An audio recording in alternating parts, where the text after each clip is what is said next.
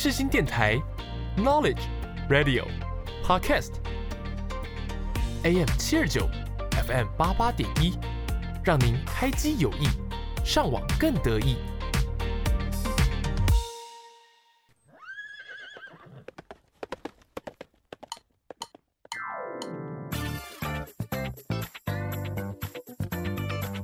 欢迎收听世新报马仔。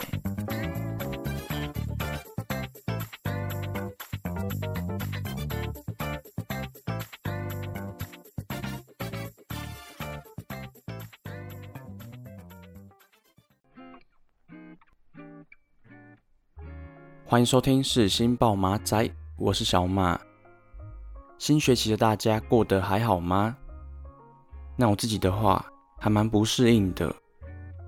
像之前放暑假，其实每天都很晚才睡，所以就要好好调整作息，重新养成早睡早起的习惯。像这个学期也修满了二十五个学分，所以真的可以感觉到课业压力越来越重。那在这里祝新学期的大家都能顺利欧趴哦。本周的世新报马仔会以比较特别的方式来呈现。就是啊，下个单元会邀请到我的高中同学，今天就要请他来跟大家分享大学中非常特别的科系。那刚好趁着开学期间，可以让大家认识到不同的科系，也能了解到其他学系究竟都在学些什么。所以希望本周的节目内容都能帮助到大家。那在进入第一个单元之前，先来分享一首来自宇宙人的《我还绕着你在旋转》。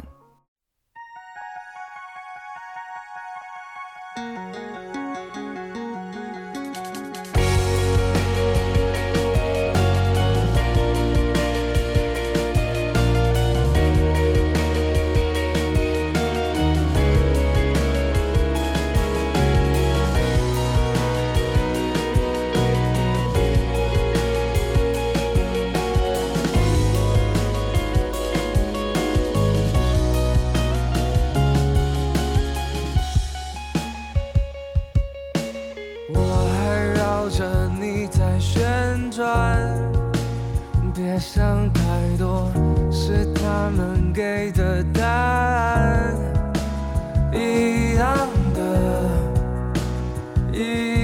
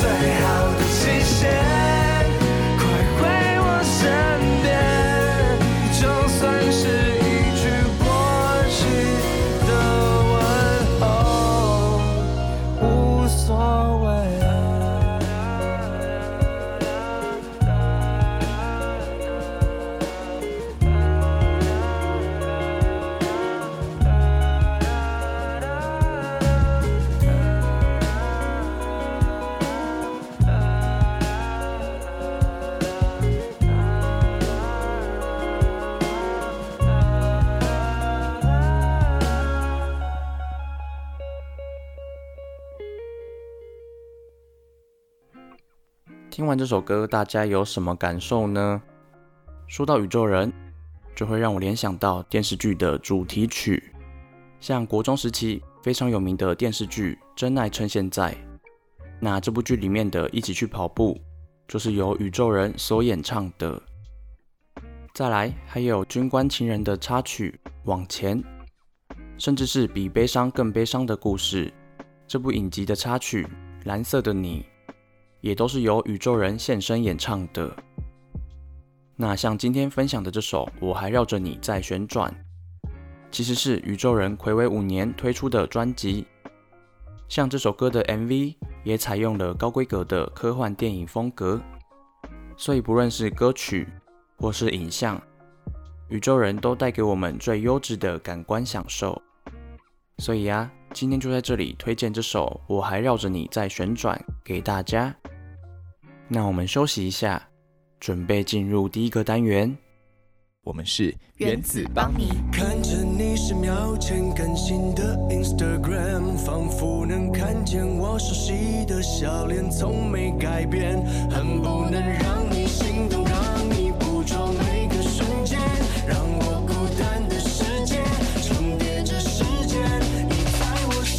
世界魅力无限，世新电台带你体验。你现在收听的是世新广播电台，AM 七二九，FM 八八点一。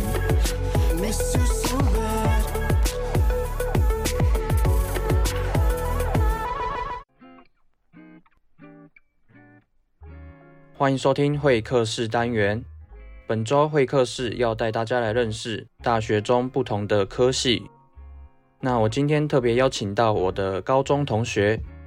那这位来宾呢，目前正在就读体育学系，所以今天就要带大家来深入的了解一下体育学系究竟都在学些什么。那我们话不多说，马上来欢迎今天的来宾。嗨，大家好，我是就读台北市立大学体育学系的阿和。说到体育学系嘛，那我在高中对你的印象还蛮深刻的，就是你在高一啊还是高二的时候。其实就已经是田径队的一份子嘛。没错。那像以前呢、啊，你们校队不是就要一大早去晨操嘛？哎，对。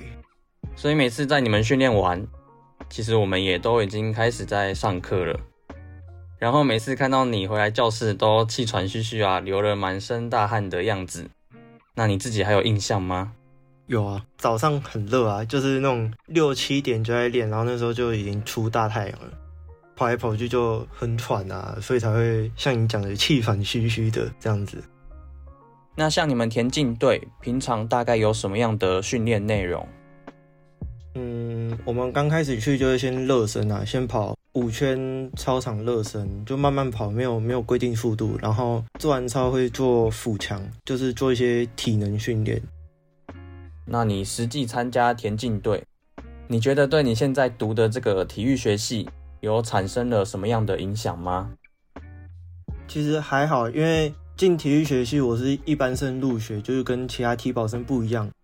他们体保生还有每天的专项训练，就是会比较耗体能这样啊。但是我是一般生就跟一般大学生没有什么两样，就是去学校上课读书这样而已。那我们就谈一下，就是为什么你大学会想要读体育学系？就觉得体育好像比较适合我，然后体育学系还会学一些比较像生物方面的课程。我觉得我国中就对生物蛮有兴趣的，所以进体育学系可以学到这些课程，我觉得还蛮棒的。那所以你高中还有对其他领域有兴趣的吗？其实国中的时候对室内设计蛮有憧憬的，就是觉得。可以设计一间房子里面的内部构造，还是那些景观设计之类，我觉得会蛮有趣的。但是后来发现，这个行业其实不轻松，就是也是跟那些水泥工人一样，都是都要从学徒开始做起。所以之后你就是想说，就专攻体育？对啊，因为其实出社会之后，跟大学读的也不一定会相关。那一开始大学申请的时候，你还填了哪些学校？都是跟体育相关的吗？对，都是跟体育相关。然后我那时候填了现在就读的北师大、辅大、台体大、台师大，还有台南大学，都是体育系。然后另外还有北师大的天母校区运动健康科学系。那以体育学系来说，可能比较多人认识。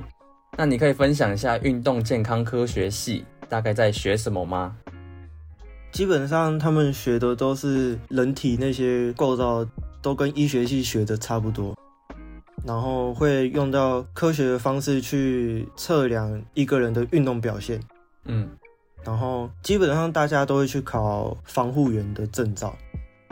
所以这个科系跟防护员也有相关。对，因为课程都是防护员会学到的课程，所以他们基本上都会去考证照。那你可以大概介绍一下术科考试是什么吗？术科简单来说就是体育生的学测，评分标准跟学测很像，都是用积分下去算，唯一不同的是百分比的部分。那时候有测验五个项目，分别是二十秒反复侧步。一分钟屈膝仰卧起坐，然后立定连续三次跳，跟一千六百公尺。所以就是一定要参加数科考试才能申请体育系嘛？对，那些大学有体育学系的，大部分都会看术科成绩。嗯，那假如说我球类很厉害，假如说我高中是排球校队，但是我真的对数科测验的那几个项目很不擅长，就可能跑太慢啊，敏捷力不太好。那遇到这样的问题要怎么办？你还有体保名额，你可以去看那间大学有没有排球专长，嗯、然后你可以用排球专场去考你想要的系所，这就是体保名额。那如果你不擅长那些副科的项目，就要练习，不然就是你的分数会很低这样子。好，那你要不要在这边介绍一下体保生大概是怎么样的一个考试管道？体保生就是。像你刚刚讲的排球校队，那他就是一个排球项目的体保生。看学校有开放出哪些项目的体保生名额。那所以如果不是校队的也可以考？可以啊，你只要是对于那个项目熟悉，然后我只要是擅长那个，对啊，你都可以去报考。但是要让学校看能不能让你报考，因为学校可能有些会看你有没有得过什么全国赛前几名，他才会让你报考。就是学校，他还是会斟酌说，嗯，就是每间学校都不一样，对啊，所以最后决定权还是在学校。对，那你之前的术科考试是不是跟学测要同时一起准备？其实不用，因为副科是在学测后几天考，然后副科的准备，你如果基本上体能很好，就基本上不用准备什么。在其中有没有觉得哪个考试项目特别吃力的？有三个项目都是一般体能就可以做到，像什么仰卧起坐啊、一千六跟六十公尺快跑那些，其实我在田径队就很常做，所以不会比较吃力。那我觉得最吃力的就是二十秒反复侧步跟立定三次跳，因为都没有做过这种项目，所以那时候准备就是一开始蛮辛苦的。像二十秒反复侧步就比较吃敏捷力。然后三次跳就是练爆发力。那接下来我们就进到大学科系的介绍。那我们来聊一下，就是你们北师大这个系，就是体育学系有几个班啊？我们一个年级就一个班而已，一个班大概会有五十个人以上。那你们班上的男女比会相差很大吗？不会，大概都各半。那你们班上的体保生多吗？还是大家都是以学测的方式考进来的？体保生比较多，像我们学测跟职考考进来，大概十个以内，然后大概有四十几个都是体保生，就是都是不同项目的。那像你们班上同学有没有比较特别的体育专长？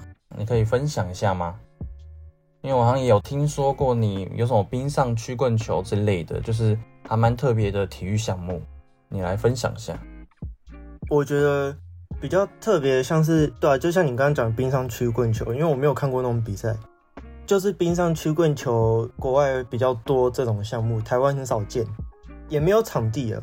我是上大学才知道，原来台北小巨蛋里面有这样的场地，所以他们都是在台北小巨蛋练，哦，而且他们是不是都只能利用很晚的时间练习？对，因为台北小巨蛋正常营业时间都是那种上班时间，就是早上、晚上那种，所以他们练习时间都是在半夜。然后还有特别的，像是马术啊，还有卡巴迪，就是以前都没有听过，也不知道规则。那像你刚刚提到，蛮多人都有各自擅长的体育专长嘛。那大家一起进来体育学系，这个系要学的东西蛮广的嘛，就是不会特别专注在自己擅长的体育方面啊。碰到这样的情况，你们要怎么去精进自己的专长？嗯，要怎么精进自己的专长？像是他们体保生都有自己的专项，那我们系上都有给这种专项训练时间，都是在五点以后，晚上可能六七点吧，不一定。像女篮他们，他们很辛苦，他们早上要练，晚上也要练晨操啊，然后晚上也要练习，嗯，这样子。那像马术在你们学校要怎么练习啊？还是要他自己要去找资源，自己去找老师来来练习？马术他们通常都会在自己自己的马场练，就是他们隶属于哪一个马场的的选手，那他们就在那个马场练，不然就是可能就是都会在自己的马场练这样子。所以我们学校没有马场，就是他们要自己去外面练这样子。那就直接来分享你大学四年大概有学习哪些课程？我大一有修必修，像是什么运动心理学啊，还有什么运动解剖学之类的。然后大二有上运动保健学啊，什么运动处方等等，蛮多的。就是你们学的领域也蛮广泛的。对啊，就是像还有什么运动社会学啊，运动管理学。嗯，那像球类这些有没有什么必修课啊？基本上体育都是必修啊，就是它会额外分项。像是田径、游泳、排球、篮球、桌球、羽球、网球，很多。那这样其实你们学的东西也蛮多的吧？就是你要学像一般的体育，又要去学额外的什么心理学啊这些知识。对啊，就是学科、数科一起这样学。像什么解剖学啊，就要背一些肌肉的名称，还有骨头的名称。嗯，然后运动心理学就比较注重于心理学方面的，然后跟运动相关的那种。就是有些特殊名词要背啊，但是体育系比较轻松，嗯，算是吧，因为就门槛比较低啊，然后有些老师就比较严格，可能考试那些就比较难啊，还是哪些运动项目练起来就比较累之类的。嗯，那系上会要求你们在毕业前考到哪些证照吗？我们毕业门槛是三张任意一项运动的裁判证跟救生员证照。我记得你好像高中的时候不太会游泳，是不是有因为大学要考证照啊，或是要必修游泳嘛？所以你是有做了很大的努力在游泳这一块？那你要不要来分享一下你在游泳这方面你做了哪些努力？对，因为我从小其实从小学五年级开始学游泳，但是我到大学都还不会游，然后上大学就是硬学啊，因为要考试要考游泳，就是。期中、期末考那些都要考游泳，然后还要考救生员证照，就不得已一定要去学游泳。我有就是请教那些会游泳的同学，他们真的都很强，嗯，就是也会去问泳队的那些选手该怎么游比较好，嗯，就是会去问一些诀窍啊，就是也学会了。所以这也算是你进大学的突破。对啊，因为以前是练田径啊，练田径跟游泳练的肌肉不一样，而且还有那个呼吸频率。嗯，就是练田径你会比较用蛮力去跑，但是游泳不是，你要用技巧，它有一个规律在。那像你是体育学系嘛？那你在这之中，你有没有学过比较特别或是比较难上手的体育项目？我觉得是网球吧，因为以前没有接触过，然后网球拍很重，跟羽球拍不一样。就是有人会说它跟羽球其实很像，但我觉得完全不一样。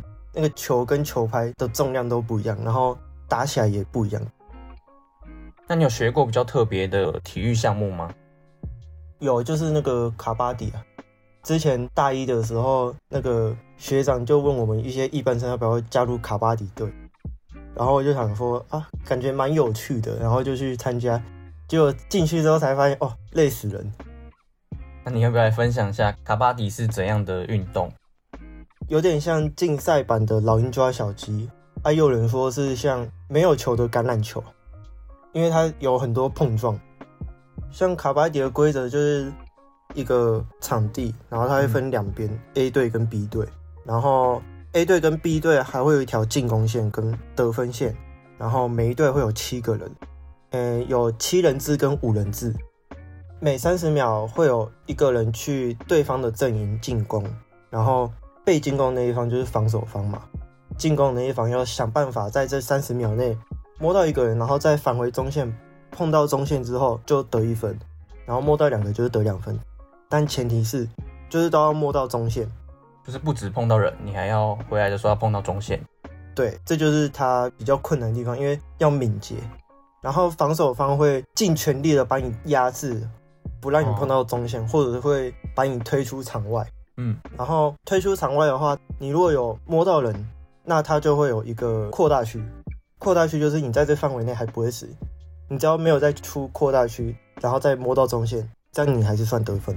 就算一个安全范围，对，安全范围。然后被摸到的那个人就是被暂时淘汰到场下，回到自己阵营之后，对面防守方就会变成进攻方，再派出一个人来进攻。就是相反，对，相反就是会这样轮来轮去。嗯，就是老鹰抓小鸡这样。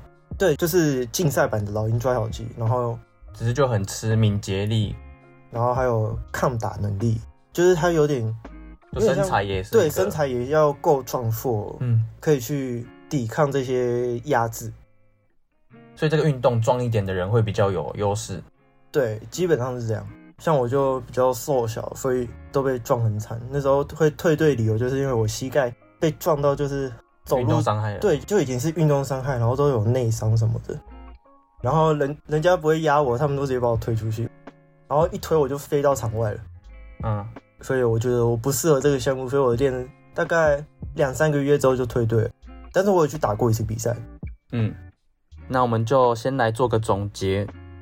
今天跟大家介绍了体育系相关的资讯，谈到了体保生啊，还有数科测验这些入学管道，也分享了很多体育系的课程内容。不知道大家有没有更了解体育这个科系呢？所以希望本周的节目都能帮助到大家。以上就是会客室单元的节目内容，感谢大家的收听，拜拜，拜拜。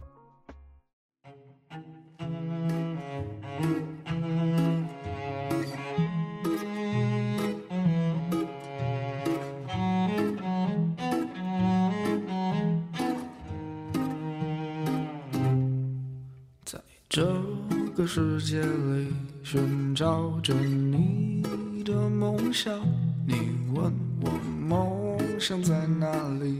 我还年轻，我还